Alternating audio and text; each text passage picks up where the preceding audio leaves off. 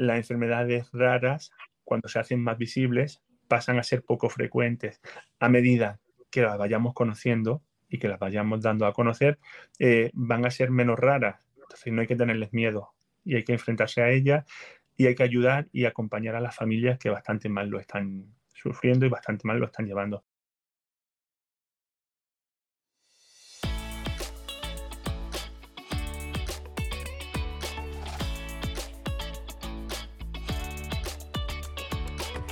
Buenos días, bienvenido a Entiende tu Salud, un podcast divulgativo para aprender sobre medicina y temas sanitarios de forma sencilla. Yo soy Gonzalo Vaquero Sanz y en otras redes sociales podéis encontrarme en Twitter, Instagram, TikTok o Facebook como arroba entiende tu salud y en el correo electrónico entiendetusalud.gmail.com. Se calcula que entre un 6 y un 8% de la población mundial padece alguna de estas patologías de enfermedades raras. Un 8% es una cantidad abrumadora, por lo que todas ellas unidas no es para nada algo infrecuente. Las enfermedades raras tienen que estar en el debate público. De las enfermedades raras hay que hablar en las facultades de medicina, tienen que conocer los profesionales sanitarios y además hay que seguir presionando y luchando para que ocurra más investigación y más soluciones en este sentido y hoy hablaremos de enfermedades raras. Tenemos con nosotros a Pedro Lendínez, un antiguo conocido mío que precisamente conectamos por redes sociales. Pedro es licenciado en ciencias biológicas y ha estado toda su vida vinculado de una forma u otra con las enfermedades raras. Es el creador de la plataforma Más Visibles, que es una entidad muy importante cuyo objetivo es visibilizar las enfermedades raras. Pedro ha coordinado multitud de eventos, de actividades en este sentido, ha realizado infinidad de conferencias, propulsado medidas como mejoras en el cribado neonatal y además es un magnífico comunicador. Os dejo con la entrevista con Pedro Lendínez.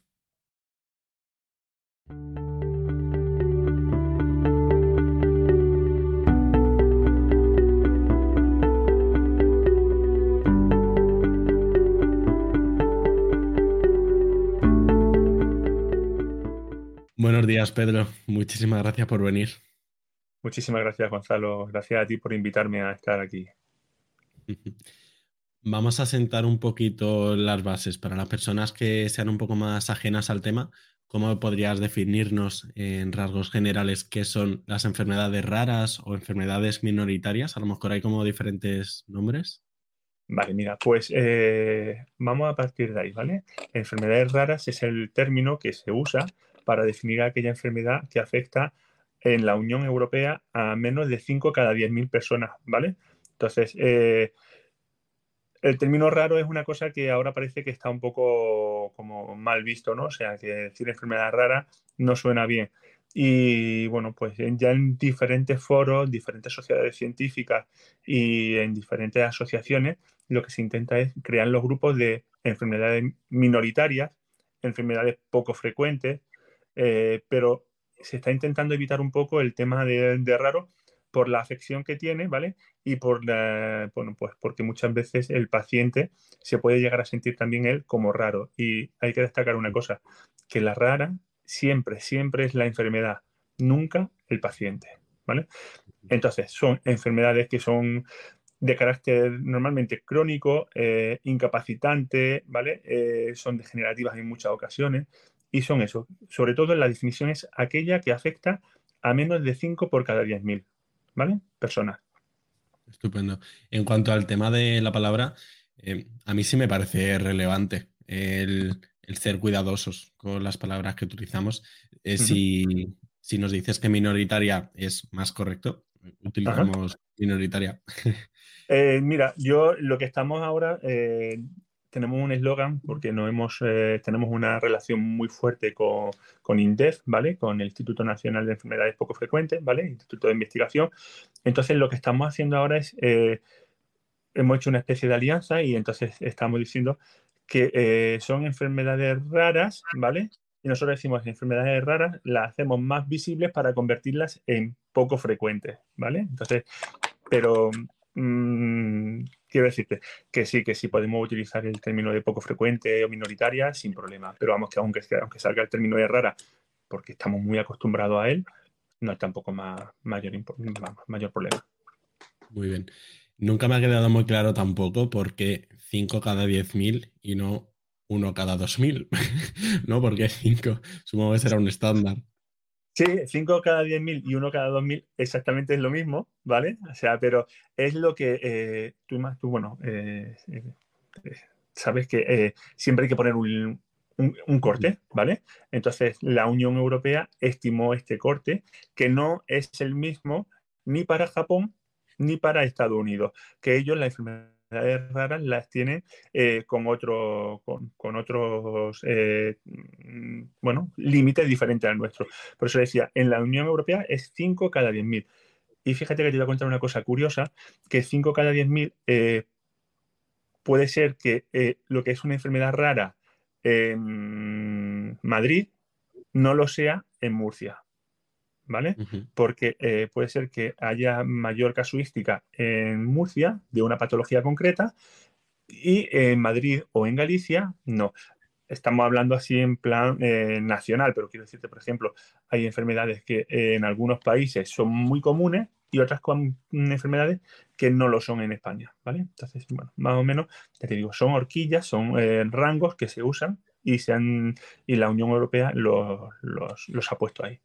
No sé si eso te aclara un poquito o no te aclara, pero es así. En algún momento había que poner el corte. Entonces se puso en 5 de cada 10.000. Lo entiendo. Y respecto a la prevalencia, es decir, la cantidad de personas afectadas, es que yo me he encontrado cosas muy diversas, desde bastante poco hasta incluso el 20% de la población mundial con enfermedades de este tipo. Eh, bueno, ¿nos podrías un poco aclarar este asunto? Volvemos a lo mismo, o sea, se estima y se, toma como válido los, valores de la Unión Europea y el que dice que hay entre un 6 y un 8% de la población. ¿Vale? Eso es lo que nosotros mm, manejamos. Entre un 6 y un 8% de la población puede estar afectada por una o varias enfermedades raras.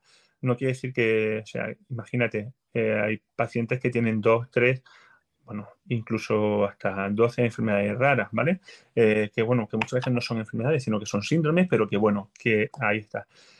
en España estaríamos hablando de números ya así que son de las cifras que siempre manejamos, alrededor de 3 millones de personas afectadas por enfermedad rara. Si, quieres que, si quieres que además eh, ricemos el rizo, esos 3 millones de personas, ¿vale? Tienen familia y entorno social. Y una enfermedad rara no afecta solamente al paciente, afecta a la familia y al entorno. O sea, imagínate la cantidad de personas que están afectadas por enfermedades raras en nuestro país. Qué importante. Me encanta el matiz ese social. Em, porque claro, aunque sean enfermedades un poco frecuentes, un 8% de la población es algo abismal porque em, ¿Cuántas enfermedades de este tipo se conocen? Te iba a preguntar, hay, pero bueno, incluso puede haber desconocidas, ¿no? Eh, ¿Nos podrías decir más o menos un número? Sí. Eh, Orfanet, que es el centro de referencia o la página de referencia para enfermedades raras, ¿vale? Habla de alrededor de 7.000 enfermedades raras, ¿vale? Entonces, luego depende de donde tú mires, la, fuente que, que consultes, te va a decir que entre 6 y 8 mil, ¿vale? Entonces, eh, siempre va a haber esa horquilla de entre 6 y 8 mil enfermedades raras.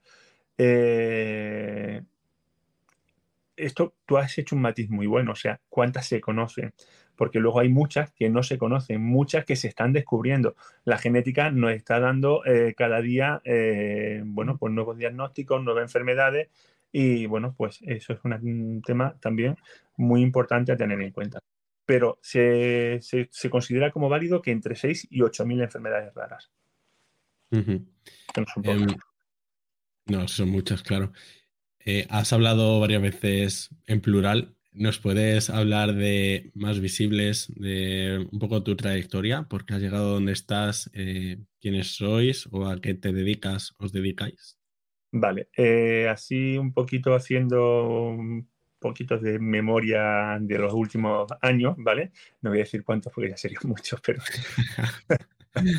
Así, yo empecé a trabajar, yo soy de, formación, soy biólogo, ¿vale? Eh, soy licenciado en ciencias biológicas y empecé a trabajar en la industria farmacéutica hace ya unos cuantos años y desde siempre me he dedicado a enfermedades poco frecuentes, ¿vale? Empecé con enfermedades metabólicas, tratamientos para enfermedades metabólicas y eh, a mí pues siempre me ha llamado mucho la atención y me ha mucho el tema social que implica pues bueno, ayudar a, enfermedades que son poco conocidas, porque te voy a contar una cosa que me pasó una vez y aquí esto yo creo que fue el, el desencadenante, ¿no? Cuando fui a visitar a una persona y me dijo, no, no, tú no vengas a verme más. Dice, porque yo no he visto nunca este tipo de enfermedad, ni creo que la vaya a ver. ¿Vale? Estamos hablando hace 20 años. Le hablaba de una enfermedad rara que es una porfiria, ¿vale? Y me decía que él nunca había visto una porfiria ni creía que la fuera a ver, o sea, que no le interesaba. Fíjate, cosa que hoy en día, 20 años después, todo lo contrario son los mismos profesionales sanitarios, los mismos médicos los que llaman a la industria farmacéutica para pedir información sobre tratamientos, sobre enfermedades, ¿vale? Entonces, bueno, a partir de ahí, quiero decirte que yo veía que había una necesidad, una necesidad de divulgar, de informar, de, mm, dar a conocer y de ahí nació, pues bueno, pues mi inquietud por redes sociales, dar a conocer, eh, informar. Y en el 2021 pues eh, creé la Asociación de Enfermedades Raras Más Visibles y bueno, pues desde entonces hasta ahora es un no parar de dar información, de crear eventos, eh, organizar eh, jornadas, atender a pacientes, porque muchos de ellos ya nos contactan, oye, tengo este problema, ¿cómo me puede ayudar? Y bueno, pues empezar a, a derivarlo a sitios, porque sabes que te digo una cosa también que es muy importante, y nuestro sistema sanitario tiene muchísimos recursos. Y es cierto, o sea, no lo digo para quedar bien. Tenemos muchos recursos que ni siquiera los profesionales sanitarios conocen o saben usar, ni siquiera los pacientes saben que están disponibles. Entonces, creo que desde las redes sociales, nosotros, tú en tu parte divulgando con tus podcasts, nosotros, eh, desde las asociaciones, desde las redes, tenemos que dar a conocer esos recursos para que se usen, para que se usen bien y bueno, y para dar una mejor asistencia al paciente. Qué interesante. Em, ¿Qué actividades a lo mejor lleváis a cabo desde Mar Visibles? Em, mm. por ejemplo, este año, en 2023, así grosso modo, ¿qué cosillas habéis hecho? Bueno, mira, eh, en 2023 eh, hemos organizado diferentes tipos de jornadas, ¿vale? Jornadas científicas eh, eh, que a mí me gusta mucho y me gusta mucho a mí y le gusta mucho a la gente porque me, así me lo, hacen, me lo hacen saber. Y es que en cada mesa siempre hay un profesional sanitario, ¿vale? Alguien, bueno, pues que puede ser técnico, que sepa de la enfermedad y, muy importante, y siempre hay un paciente. En cada mesa hay un paciente, ¿vale? Que da su punto de vista. Entonces, eh, siempre organizamos jornadas, eh, organizamos, hemos organizado este año eh, cursos, colaboramos con otras acciones de, divulgación y para mí una de las acciones que este año hemos llevado con mayor repercusión y con mayor satisfacción personal para mí es el tema de haber creado una plataforma para luchar por un cribado neonatal en equidad a nivel nacional. Nos hemos unido diferentes asociaciones, hemos creado esa plataforma y estamos, eh, bueno, pues eh, hablando con, pues con las comunidades autónomas, estamos hablando con políticos, con decisores, para conseguir que el cribado neonatal sea eh, ampliado y en equidad y que sea una realidad. Ahora que, has abierto este tema tan importante, eh, introdúcenos para la gente que no esté tan puesta en el tema, en primer lugar, qué es el cribado neonatal y en segundo lugar, por qué es importante. Vale, el cribado neonatal es lo que eh, comúnmente conocemos como la prueba del talón, ¿vale? La prueba del talón, que es que cuando todo recién nacido eh, salir del hospital. Ahora se hace hasta las 72 horas, pero la tendencia es intentar hacerlo hasta las en las primeras 24 horas de vida y que la prueba se haga antes de salir del hospital para que se le haga a una persona que, pues, que esté familiarizada con la toma de la muestra y que no haya bueno, problemas con, con, la recepción de la muestra. ¿vale? Entonces, consiste en tomar una sola gota de sangre, una gota de sangre del, del, recién nacido, ¿vale? Normalmente se toma del talón, de ahí el nombre, la prueba del talón, ¿vale? Ponerlo en un papel secante eh, y mandarlo a un laboratorio eh, de referencia para que se le haga una, un cribado, ¿vale? unas pruebas eh, diagnósticas para ah, ver si el paciente puede estar o no afecto de algunas de las enfermedades metabólicas que se están cribando. A día de hoy, ¿vale? Eh, bueno, desde el 2014 hasta el 2022, ¿vale? Se cribaban solamente siete patologías por ley según el ministerio, ¿vale? Eh, en el 2022 se han ampliado cuatro más, ¿vale? Estamos hablando de 11 patologías, ¿vale? Desde, desde el 2014 hasta el 2023 que estamos pero todo esto viene de finales de los 70, o sea, de los 70, que, bueno, que don Federico Mayor Zaragoza, con Madalena Ugarte, la doctora Ugarte, fueron los que impulsaron el programa en España y, bueno, a partir de ahí eh, ha ido creciendo poco a poco este programa. Eh, es importante también saber que como las, eh, las competencias están transferidas a las comunidades autónomas, cada comunidad autónoma está cribando lo que considera que puede cribar o lo que, bueno, lo que ellos mm, criban porque quieren, ¿vale? Porque, porque lo estiman oportuno. Entonces, es importante saber que hay una falta de equidad en ese sentido, o sea, porque yo por nacer en Andalucía sí que estoy cribado de hasta 30 patologías, 32, ¿vale? La persona que nace en, Galicia puede estar cribada hasta cerca de 40 patologías, el que, está en, el que nace en Murcia también, pero el que nace en Valencia o el que nace en el País Vasco va a tener estrictamente las que tiene cribadas por el ministerio, entre 7 y 11. Entonces, me parece una injusticia. Sí, eso iba a comentarte antes, que hay muchas diferencias entre comunidades autónomas. ¿Y cuáles proponéis que se introduzcan nuevas? Porque, claro, entiendo que tiene que tener una serie de parámetros para empezar que se pueda detectar. Y para continuar, eh, supongo que habría que hacer estudios de rentabilidad. ¿Cuáles proponéis?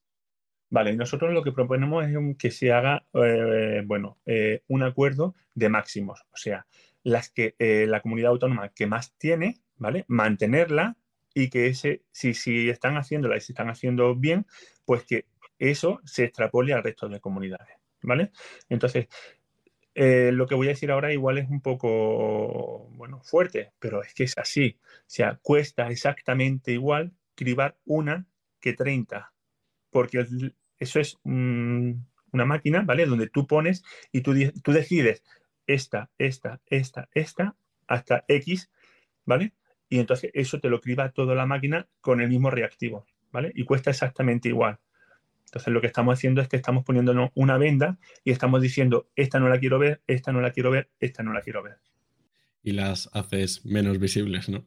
Y las haces eh, menos visibles. lo curioso de esto es que este domingo fue el Día de la Discapacidad, ¿vale? El Día Internacional, Mundial.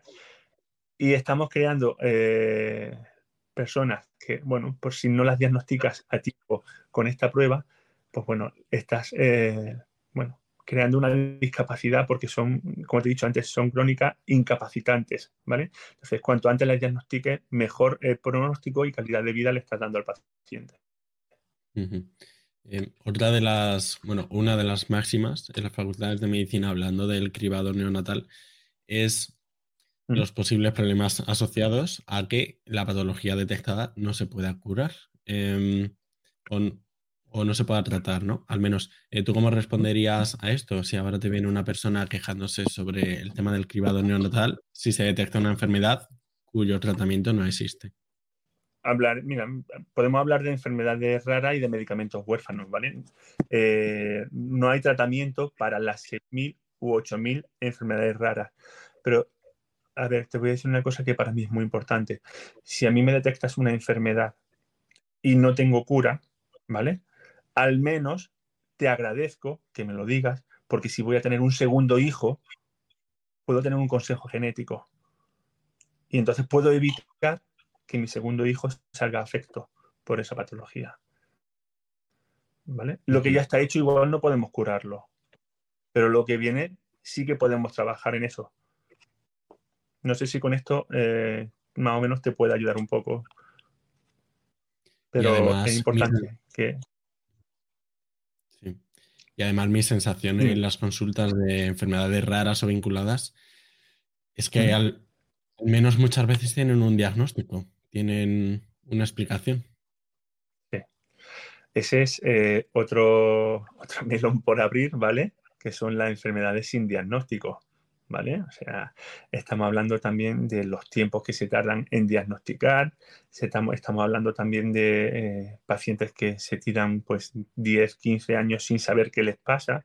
Yo creo que siempre que podamos dar un diagnóstico es importante porque la ansiedad que se crea en el paciente, ¿vale? La angustia que creas en la familia y muy importante, o sea, a nivel eh, mental, ¿vale? La salud mental de ese paciente, porque el médico, y no solamente en el paciente, sino en el médico, porque muchas veces el médico que no conoce o que no sabe lo que le pasa al paciente, ¿cuál es la solución más fácil? Decirte, te mando a psiquiatría, te lo estás inventando, eso no lo tienes. Entonces, es un nivel de frustración tanto para el profesional como para el paciente muy importante. Por eso hay que luchar mucho por los diagnósticos, por saber qué le pasa a cada persona, por investigar sobre todo. Para seguir contextualizando, eh, ¿nos podrías decir a, lo mejor algunas de este tipo de enfermedades más recurrentes que más se conocen? Se me ocurre a lo mejor el les darlo, darlos. Eh, ¿Cuál los destacarías? Pues mira, eh, de lentarlos, eh, por ejemplo, es una enfermedad que, sí, que como tú bien sabes, eh, pues bueno, son pues una enfermedad genética, ¿vale? Que habla sobre que, bueno, ataca, sobre todo a, las extremidades, bueno, bueno, y hay dificultades porque tiene hasta 13 tipos diferentes de, de, de, ¿vale? Eh, las causas son muy diferentes. Pueden causar, pueden ser por piel, de huesos, vasos sanguíneos, ¿vale? Y luego los síntomas son también mm, bastante complejos, o sea, hay y muy, muchos síntomas, lo que quiere decir que es muy difícil de, diagnosticar. Entonces, es un ejemplo bastante bueno de enfermedad rara y de cómo eh, afrontar una enfermedad que aparte muchas veces es pluripatológica y hay que tener, hacer un abordaje, un abordaje multidisciplinar porque no todo el mundo conoce eh, ni cómo diagnosticarla ni cómo tratarla.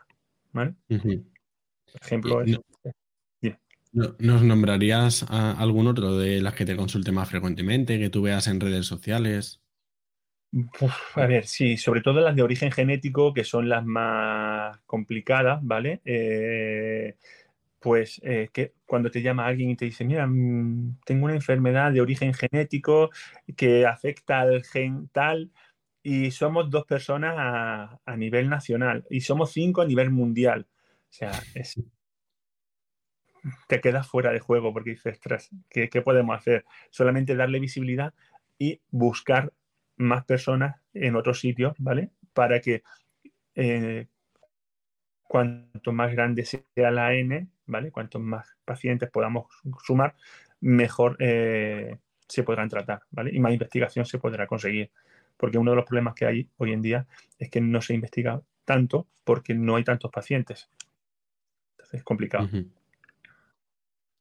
Antes de pasar al tema de la investigación, quería preguntarte un poco sobre el tema de los tratamientos huérfanos, porque no me gustaría que, alguien que no, lo supiera eh, se haya quedado un poco perdido. Eh, explícanos un poco qué es esto de los tratamientos huérfanos. Vale, los tratamientos huérfanos son eh, tratamientos que existen para las enfermedades poco frecuentes, ¿vale? O sea, pueden ser tratamientos médicos o tratamientos diagnósticos, ¿vale? Para llegar al diagnóstico de una enfermedad poco frecuente como os decía antes, eh, hay realmente, pues como unos, yo te diría que unos 2.000 mm, designaciones huérfanas, ¿vale? Y en España estamos hablando de que tenemos 202 eh, y realmente de esas 2.000 solamente 202 y solamente con la autorización de comercialización 148, ¿vale? O sea, eso significa que tenemos 148 medicamentos para enfermedades huérfanas. Recuerdas que hablamos al principio entre 6 y 8 mil. O sea, bueno, pues sí que es cierto que eh, se está investigando más. Eh, las enfermedades poco frecuentes eh, están resultando atractivas para la industria farmacéutica, no por la rentabilidad, que puede serlo, porque además tú sabes que, bueno, una de las preguntas que ahora saldría es que son tratamientos extremadamente caros.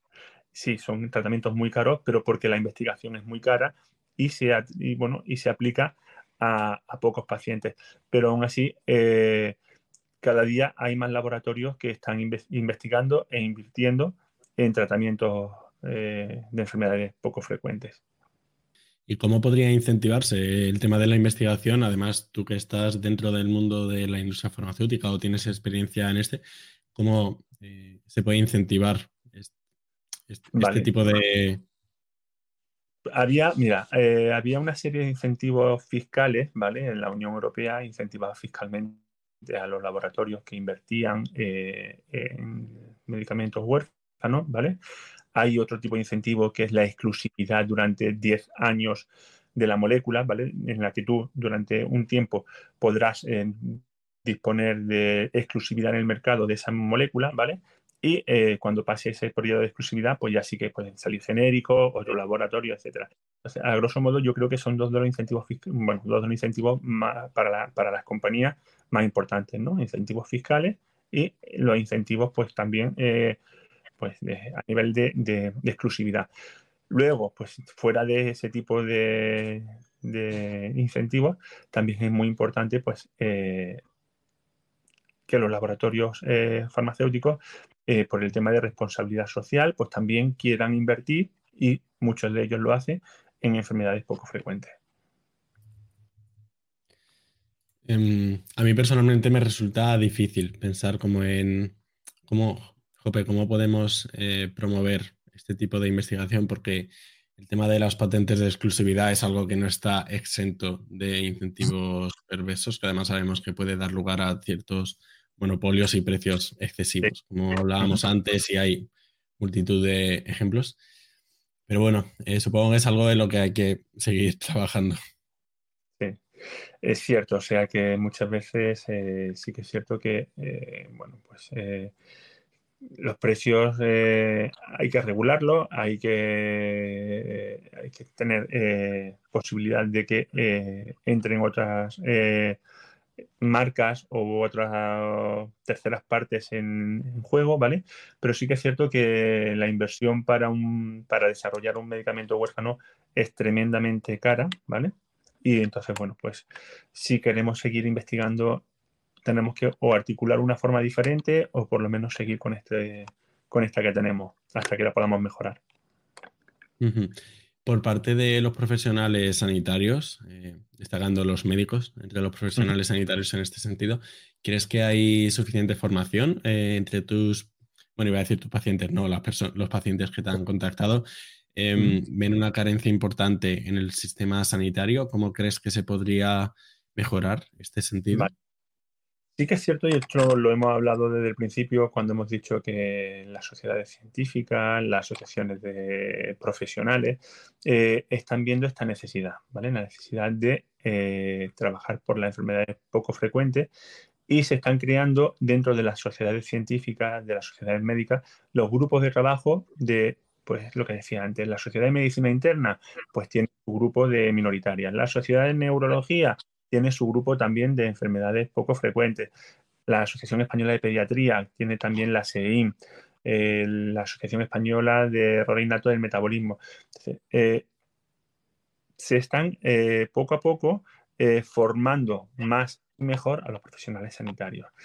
pero claro, no todos. Entonces, claro, y no todos los hospitales están teniendo el mismo acceso, las mismas oportunidades de formación. Entonces, eh, sí que es cierto que dependiendo otra vez más del lugar donde nazcas y la suerte que tengas, eh, si tu médico tiene sensibilidad y se ha formado o no, eh, pues bueno, pues tu mm, desarrollo va a ir de una forma u otra, ¿vale? Entonces, sí que es cierto que, bueno, hoy en día se están haciendo multitud de cursos, webinares, formaciones, reuniones para cada día eh, formar más eh, en enfermedades poco frecuentes. Quizás una de las cosas que se debería de, también eh,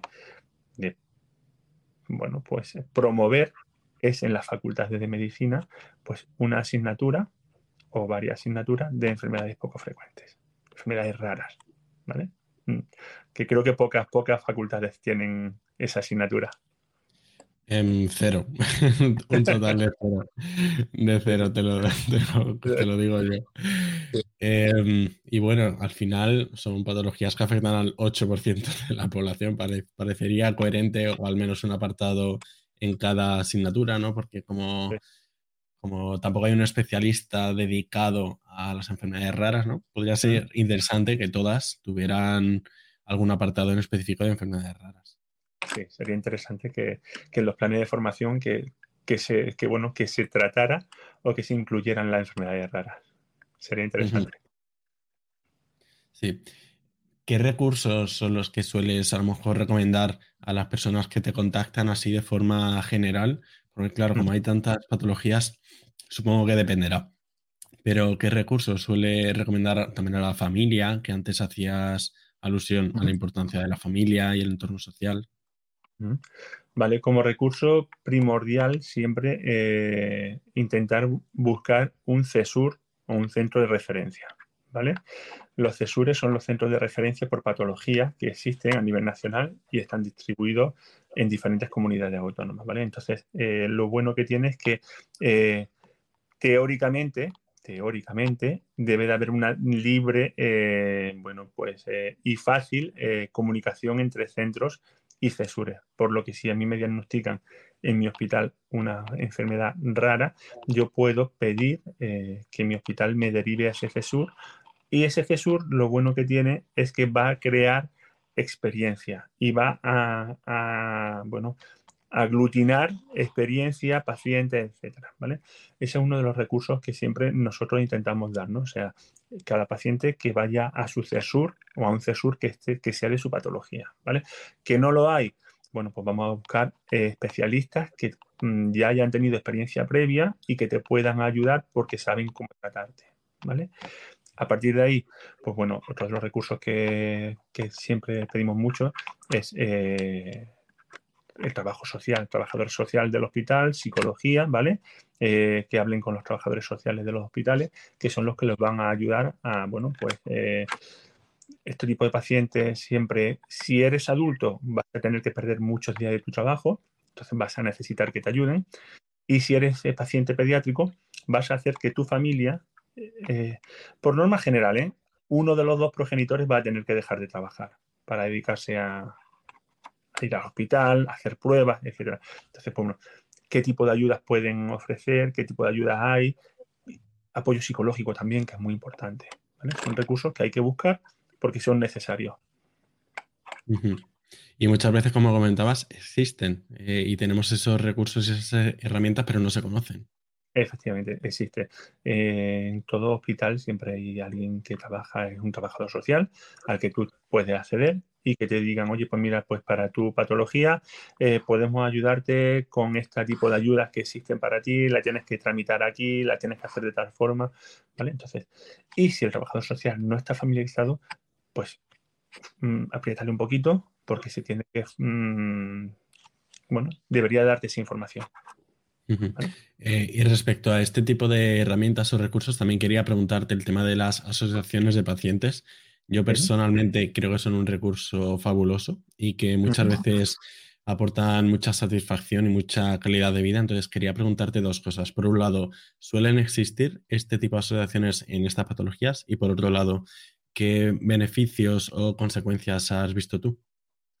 Eh, mira, esta pregunta es fantástica porque es que realmente eh, cada asociación de pacientes tiene eh, no todas, vale, pero muchas de ellas sí que tienen una cosa que comúnmente llamamos el SIO, eh, Servicio de Información y Orientación, ¿vale? Entonces, eh, mm, las patologías más prevalentes suelen tener una asociación de, pacientes eh, exclusiva, ¿vale? Entonces, claro, lo bueno que tiene esto es que están ahí todos, si es, un apoyo, un apoyo mutuo entre familiares, y ayudan mucho normalmente, oye, pues mira, no te preocupes porque esto se hace así, esto va por aquí, eh, tienes este tipo de recurso que hay mucha ayuda entre, entre pacientes, ¿vale? Entre familias. Eh, yo creo que es una de las cosas que el sistema eh, se está beneficiando mucho, el sistema sanitario, de las asociaciones de pacientes.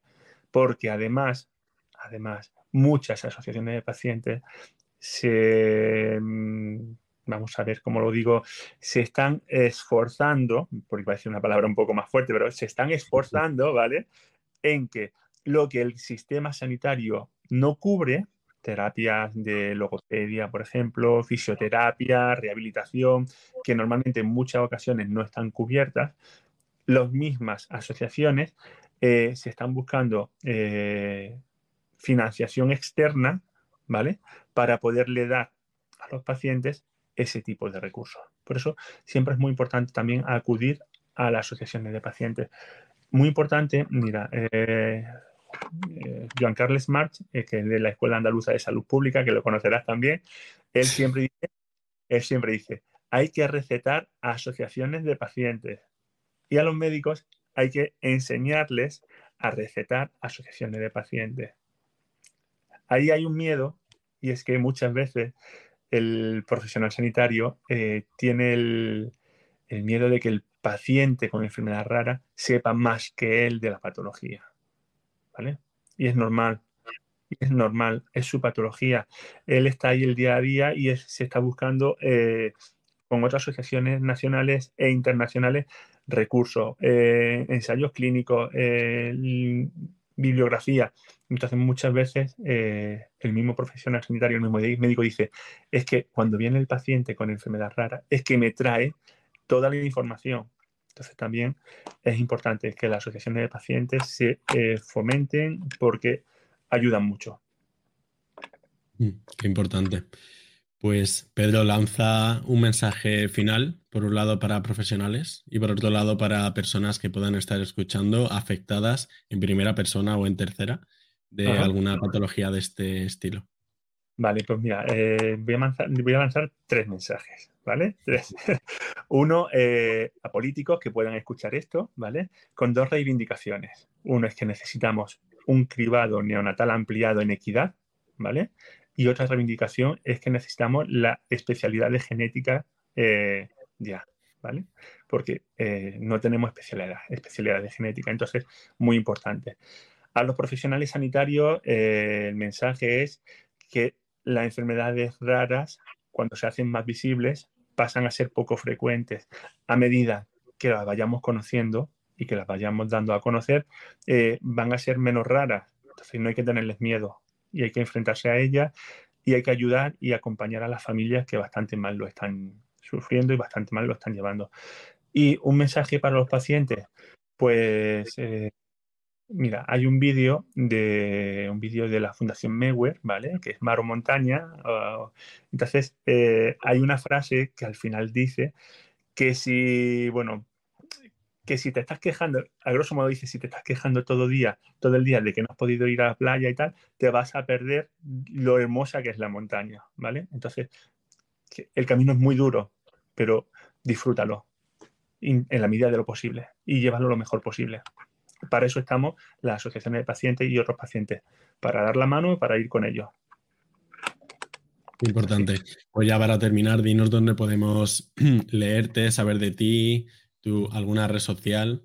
Vale, nosotros en Twitter em, nos encuentras como más visibles o a mí como Pedro Lentínez. en, Instagram tenemos la red también más visibles, pero la usamos poco porque no, no damos abasto, ¿vale? En nuestra página web que es www.másvisibles.com, ¿vale? Y en Facebook también está Enfermedades Raras Más Visibles. Yo creo que poniendo más visible en cualquier buscador ya saldrá ahí bastante información. Muchísimas gracias por venir, Pedro. Pues muchísimas gracias a ti por todo y espero que, que salga todo bien.